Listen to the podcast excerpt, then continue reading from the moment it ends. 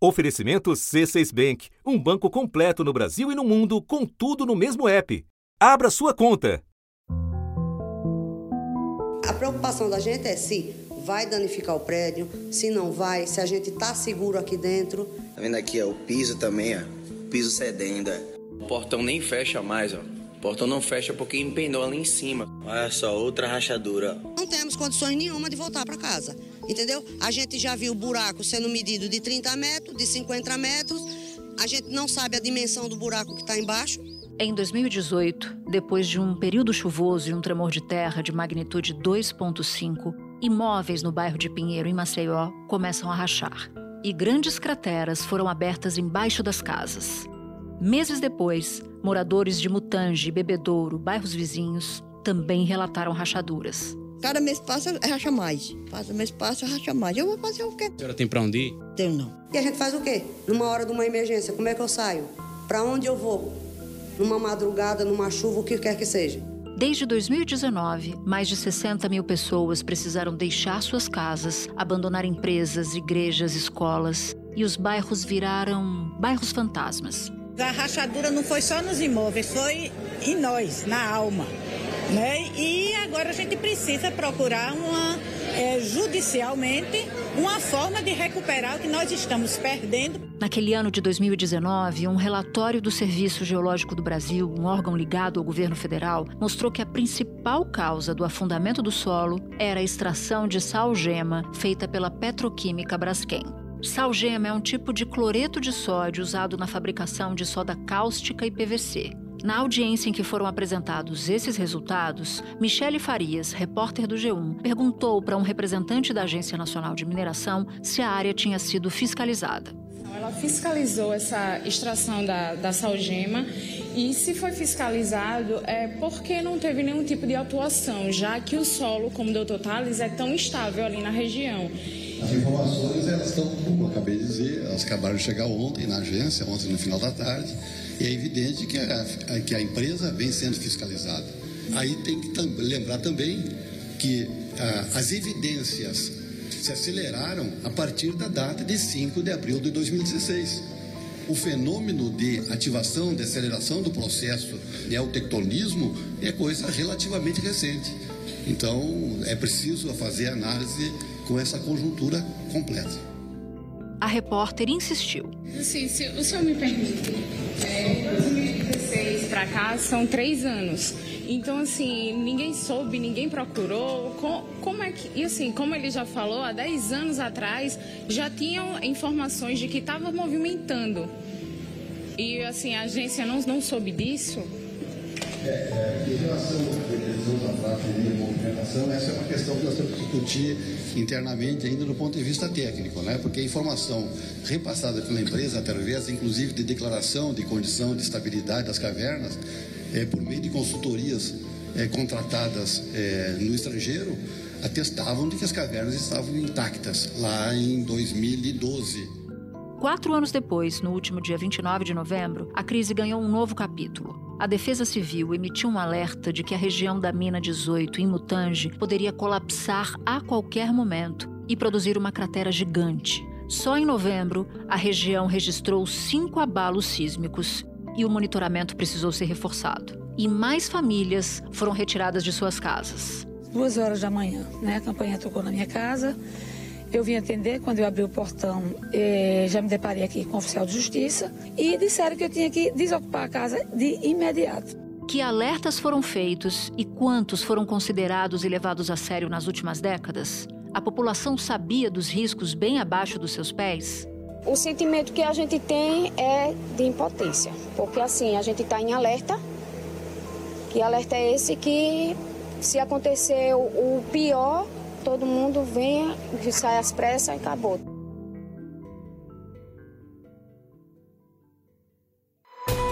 Da redação do G1, eu sou Natuzaneri e o assunto hoje é o inacreditável caso da Braskem em Maceió.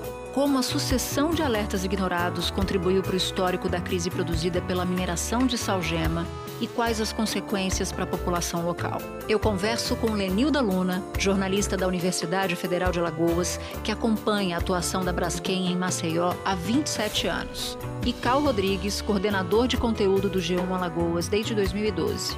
Quarta-feira, 6 de dezembro. Lenilda, você tinha 10 anos quando a Braskem começou a operar em Maceió, isso ainda na década de 1970.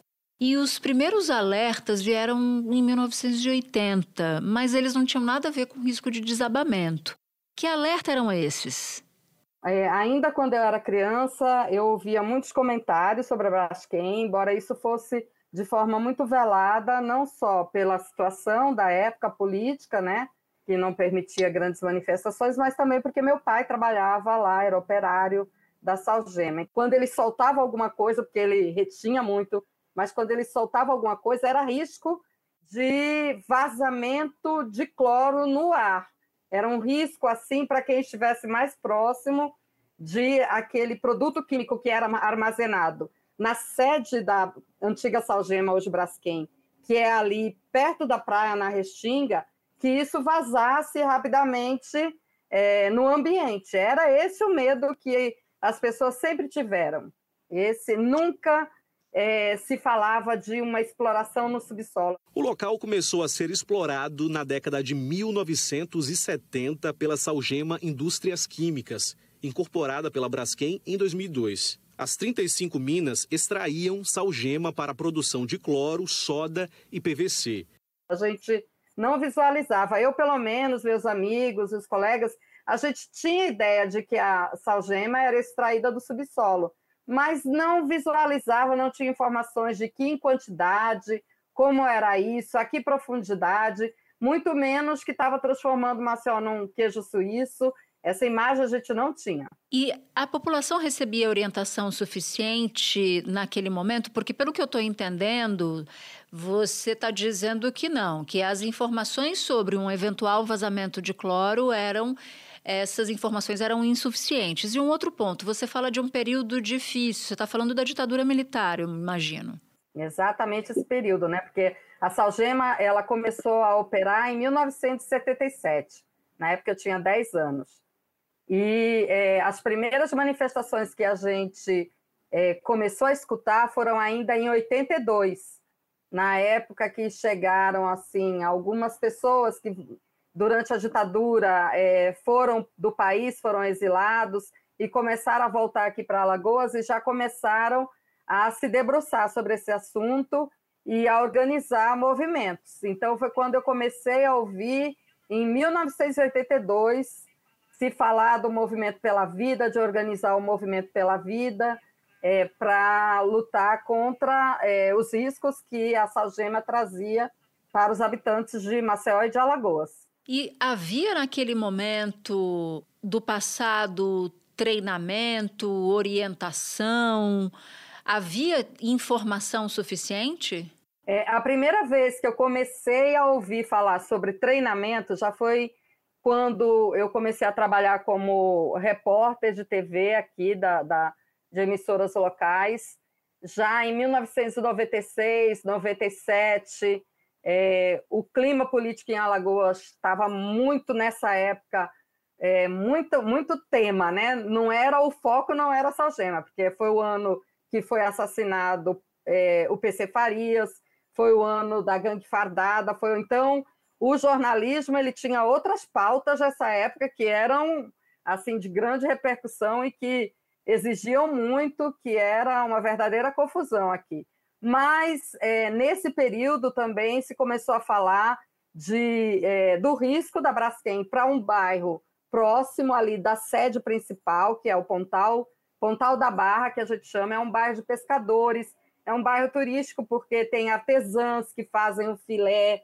Então, muitos visitantes vão para lá e se tinha muito medo desse tal vazamento de cloro que seria pelo ar, que poderia contaminar a lagoa, que é laguna, na verdade, mas a gente sempre chamou Lagoa Mundaú, mas é laguna, que ela tem uma abertura para o mar, né? E com essas exigências, esse movimento, algumas denúncias, a Braskem começou a convidar a imprensa para alguns treinamentos, é, no caso de risco de vazamento. Então, suava sirene, os moradores todos eram treinados, tinha uma espécie de comissão né, de, de alerta, que eram moradores que eram treinados, mas o treinamento, Natuza, era assim: era acordar os vizinhos, dar o alerta e correr para uma zona de retirada. A gente ficava se perguntando, é, mas vai dar tempo para isso, para essa operação, se tiver esse vazamento? Porque o que a gente sempre ouviu dizer é que o cloro se espalhava rapidamente e rapidamente ele provocava danos muito grandes na, na no aparelho respiratório, na pele, nas pessoas.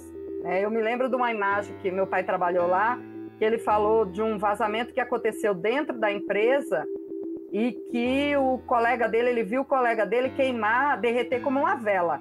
Essa imagem eu ainda Nossa. era criança, me ficou na minha cabeça e quando eu fazia as matérias eu ficava imaginando isso.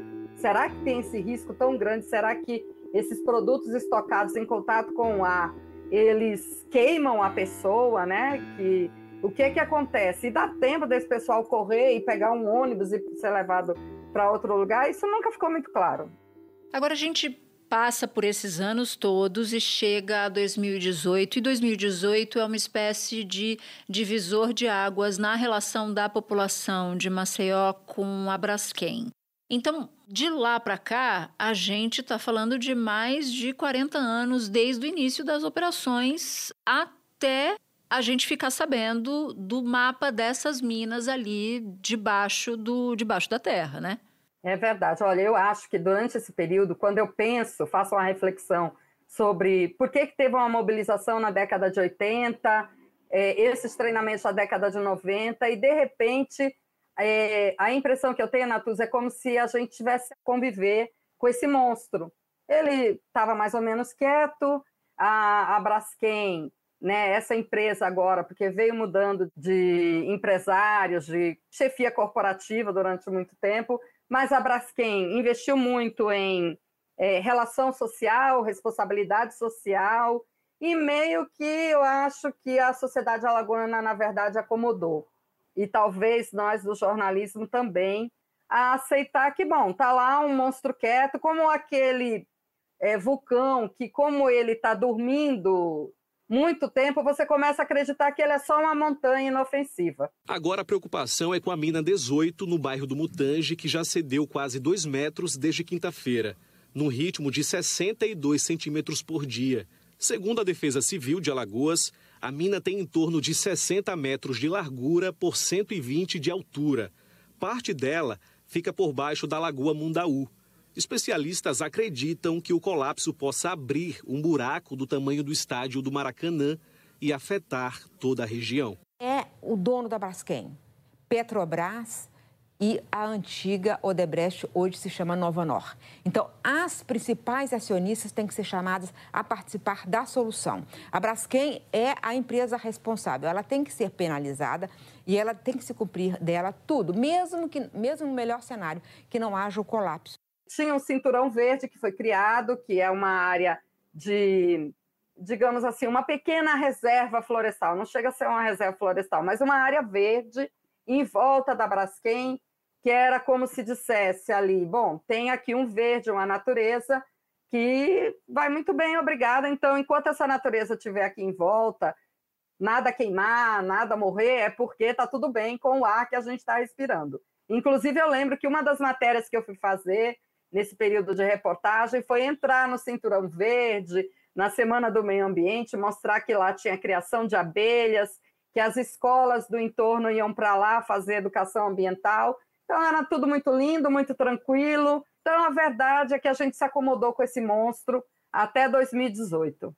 Eu quero seguir adiante nessa história, Lenilda, porque esse tremor de 2018, que parece acordar todo mundo, fez com que o Serviço Geológico Brasileiro elaborasse estudos sobre essa região. E aí é que começa essa nova fase desse, desse enredo. Mas foi só aí que se concluiu esse estudo e aí a Braskem acabou sendo culpada. Então eu queria te pedir para nos lembrar como é que a população de Maceió foi alertada sobre o tamanho dos riscos naquele momento, nesse momento que é o divisor de águas, a partir de 2018. Então, em 2018, quando teve esse tremor, 3 de março de 2018, todo mundo foi para a porta, os WhatsApp da vida, mesmo para quem não morava lá, mas tem familiares, você tem amigos, né? Então, todo mundo ficou preocupado e por quê? Maceió não é uma, um local de tremor de terra, não tem esse fenômeno aqui. O laboratório de imagens de satélites da UFAL, que está conectado com sensores de terremotos de outras universidades do país, registrou o epicentro a 15 quilômetros de Maceió, com magnitude de aproximadamente 2,5 na escala Richter, que vai até 9 pontos. O abalo foi sentido por moradores de vários bairros de Maceió, entre eles Bebedouro, Pinheiro, Gruta de Lourdes, Farol, Serraria, Mangabeiras, Tabuleiro do Martins Jaraguá, Jatiuca e Cruz das Almas. No momento que teve o tremor, a, mesa mexeu, o, o sofá também. Aí foi um pânico geral no prédio, que todo mundo começou a descer pelas escadas. Foi pânico, todo mundo correu. Então, a, a UFAL, claro, que é onde eu trabalho, foi demandada para explicações. A gente tem uma geóloga que, que começou, foi uma das primeiras a falar sobre isso. E até foi aquela correria até que o professor Abel é, Galindo, que é um estudioso na, da, da área de engenharia, que já brigou com a Braskem na época da implantação, na década de 70, já estava aposentado. Ele é, convocou no CREA, né, que é o Conselho Regional de Engenharia aqui de Alagoas, uma coletiva, porque todo mundo queria uma explicação. E ele foi o primeiro a falar: isso não tem nada a ver com um sismo, um acidente geológico, isso é a Braskem é a mineração de salgema. E aí a gente se surpreendeu, porque a imagem do perigo de salgema era aquela de contaminação das águas do e do ar. É, do cloro vazar e provocar um, um, um acidente muito sério. Mas a gente não pensava no subsolo. Não se pensava na TUSA, a gente não tinha essa ideia de um buraco, né, de um grande queijo suíço na cidade as paredes não estavam mais aguentando o peso do vão que ficou lá embaixo, do buraco lá embaixo, porque é, não se pensou nem em pressurizar ou encher de areia, nada. Ficou um vão lá, um, um espaço vazio que a terra começou a, a pressionar para acomodar. E é isso que está acontecendo agora. Isso em bairros densamente povoados, não é assim um lugar de sítio, uma casa ali, prédios é, hospitais, muita gente morando, é, cinco bairros de muita gente morando, né? A gente tem vários aí contagens, porque vai aumentando, mas hoje se fala em 70 mil pessoas que estão é, tendo que sair. Algumas já saíram, 55 mil. É a contagem assim que a gente ouve mais frequência de que já saíram, mas dos atingidos só cresce o número. O Instituto de Meio Ambiente de Alagoas multou a Braskem em 72 milhões de reais. Desde 2018, o IMA já multou 20 vezes a Braskem por questões referentes às minas na região do Mutange. Hoje, de acordo com a Defesa Civil de Maceió, a velocidade de afundamento da mina 18 voltou a cair. De 0,26 centímetros por hora ontem para 0,22 hoje à tarde.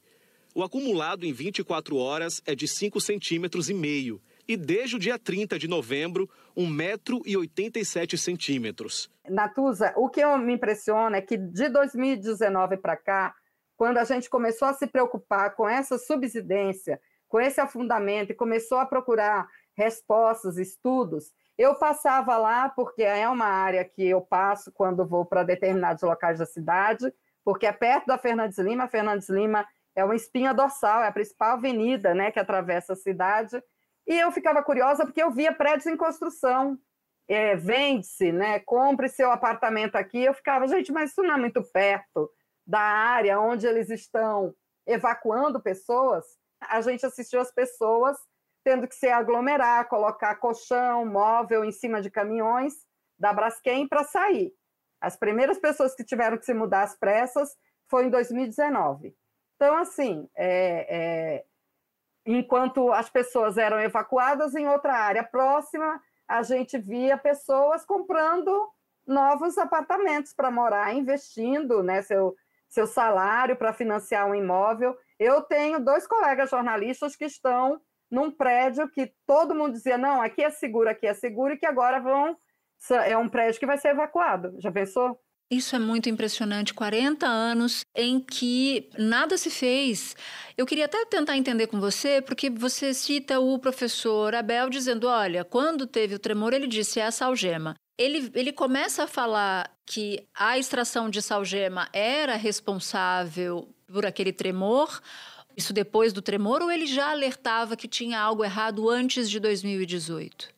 Os alertas que eu vi, né, dos trabalhos escritos pelo professor é, José Marques e pelo professor Abel Galindo, eles falavam de que a salgema nunca poderia ser instalada ali. É uma área de restinga, uma área próxima à lagoa. Inclusive, o professor José Marques ele chegou a pedir, pedir demissão do cargo que ele ocupava num órgão do meio ambiente, porque ele é, foi chamado de louco, né? Que ah, esse pessoal está criando coisa, mas não ficava claro que era um afundamento. O que ficava claro é que essa empresa, ali naquele local, ela seria um risco.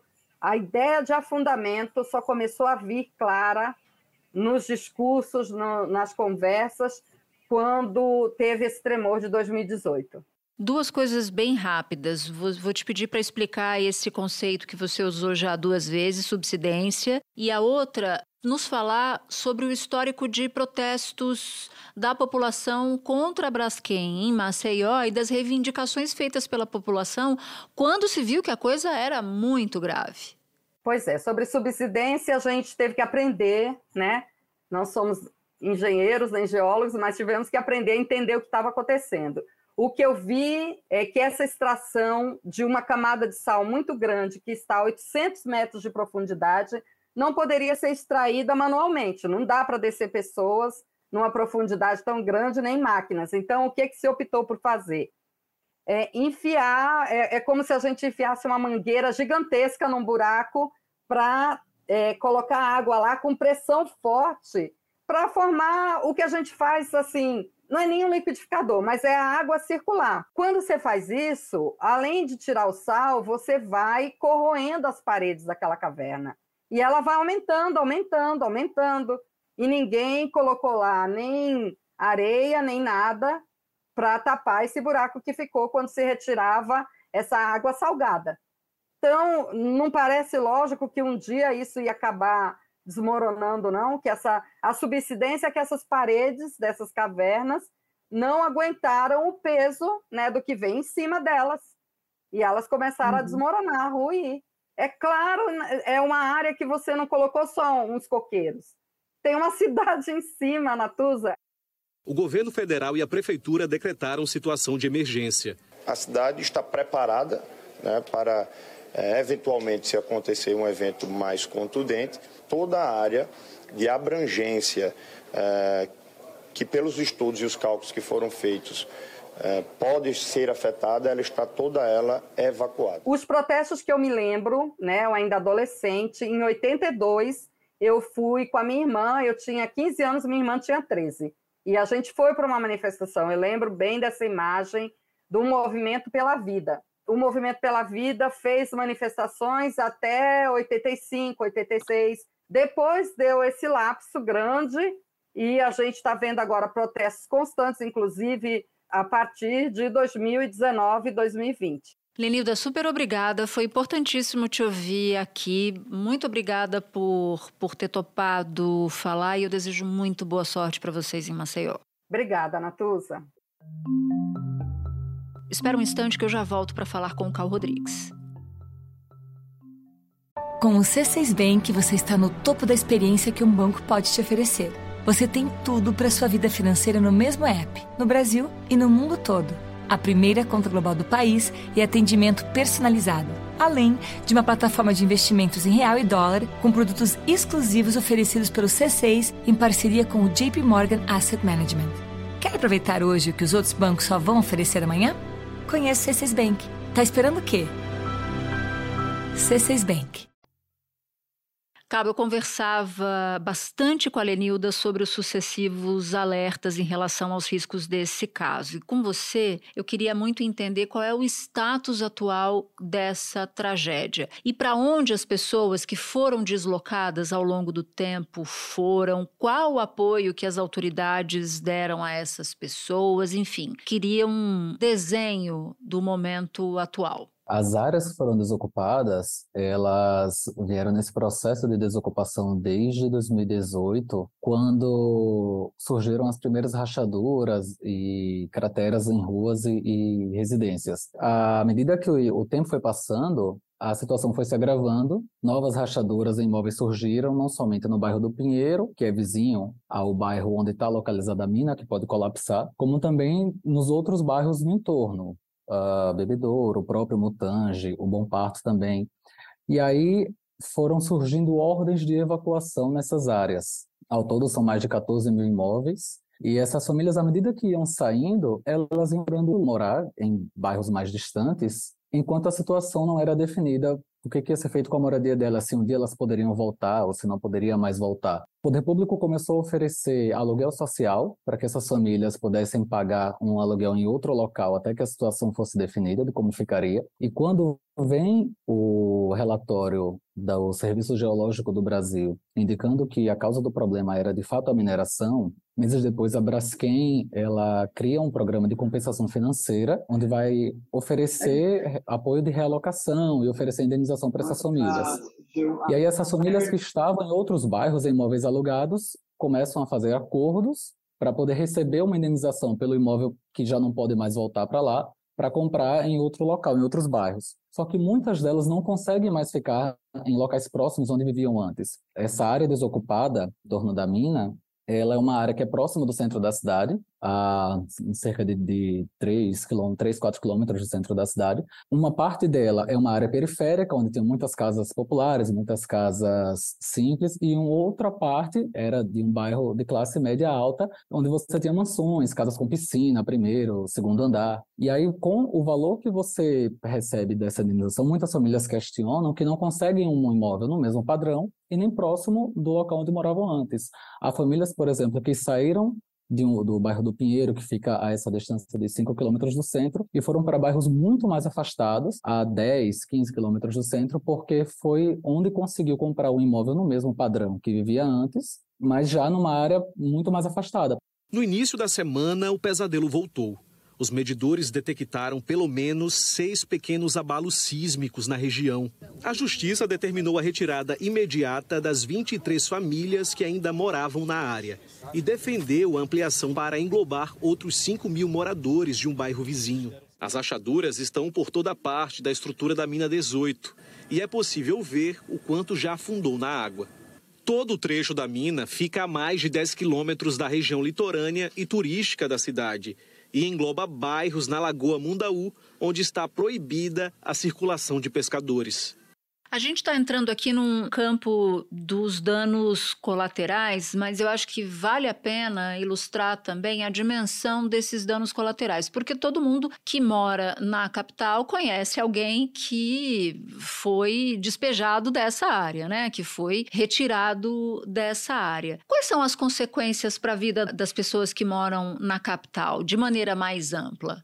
Hoje, quando você passa nesses bairros que foram, que foram desocupados, há uma área que não se pode mais passar porque ela está cercada pela empresa, pela Braskem, por questão de segurança. Há um risco de, de do tráfego tanto de, de veículo quanto de pessoas nessa região, mas ainda há uma parte desses bairros onde é possível transitar. E hoje, quando a gente passa por esses locais, onde antes havia prédios, escolas, são ruínas ou terrenos baldios, porque muitos prédios tiveram que ser demolidos, que tinham risco de, de cair por conta da estrutura. A minha família, quando eu era criança, morou em um desses, desses bairros que foram desocupados. Eu morei, quando criança, no bairro do Pinheiro, e o prédio em que eu morava, hoje, a, a área em que ele era construído é um grande terreno baldio. O que pesa para as pessoas que deixaram esses bairros é muito essa, essa quebra da convivência com familiares e amigos, porque é, são bairros onde as pessoas passaram a vida inteira, cresceram ali, criaram seus filhos, viram seus netos crescerem, e aí de uma hora para outra elas são retiradas desse local e começam a se espalhar pela cidade. Famílias que antes moravam todas em um mesmo condomínio, por exemplo, acabam tendo que comprar imóveis em outros locais e vão se afastando. Vizinhos que cresceram juntos também. A praça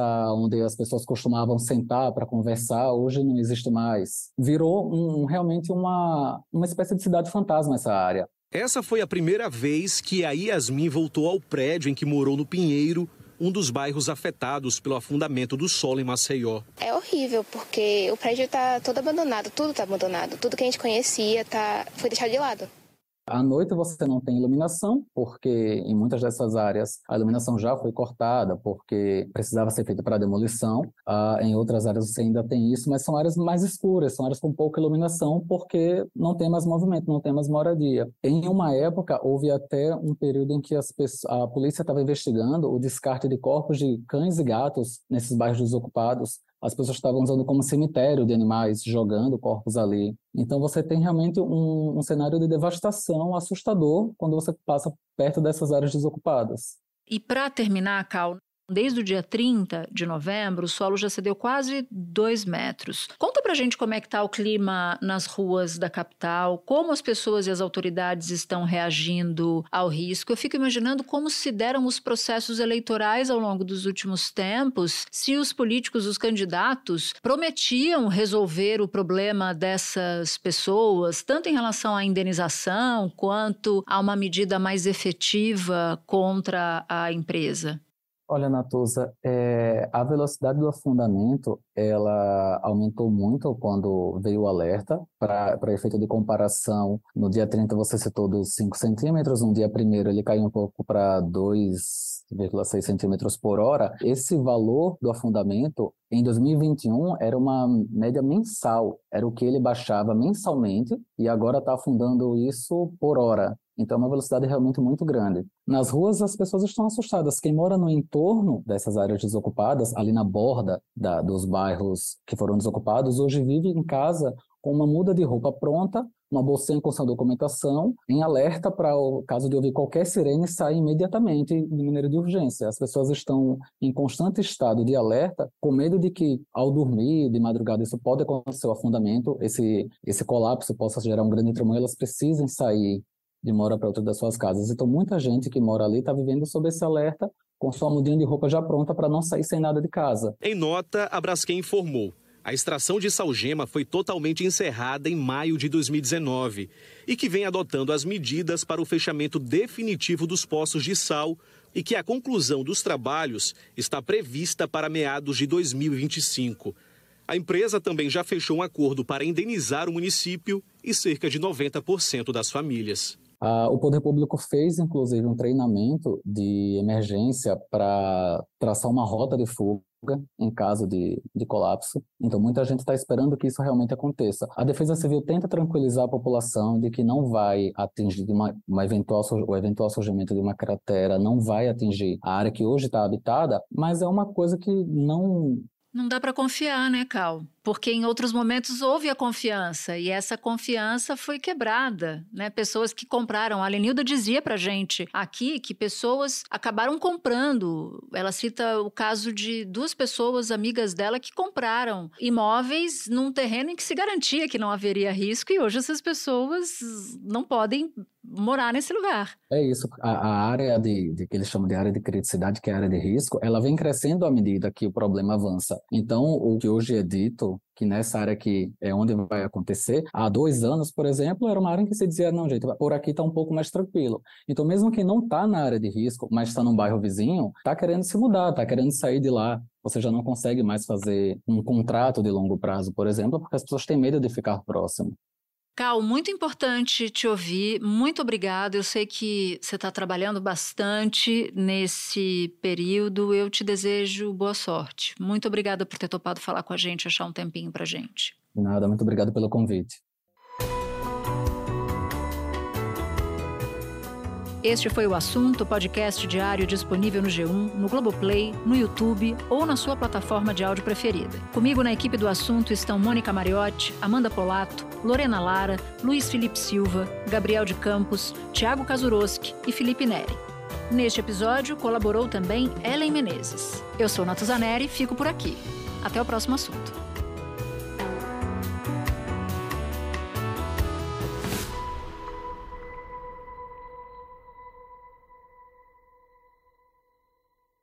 Você no topo da experiência financeira que um banco pode oferecer.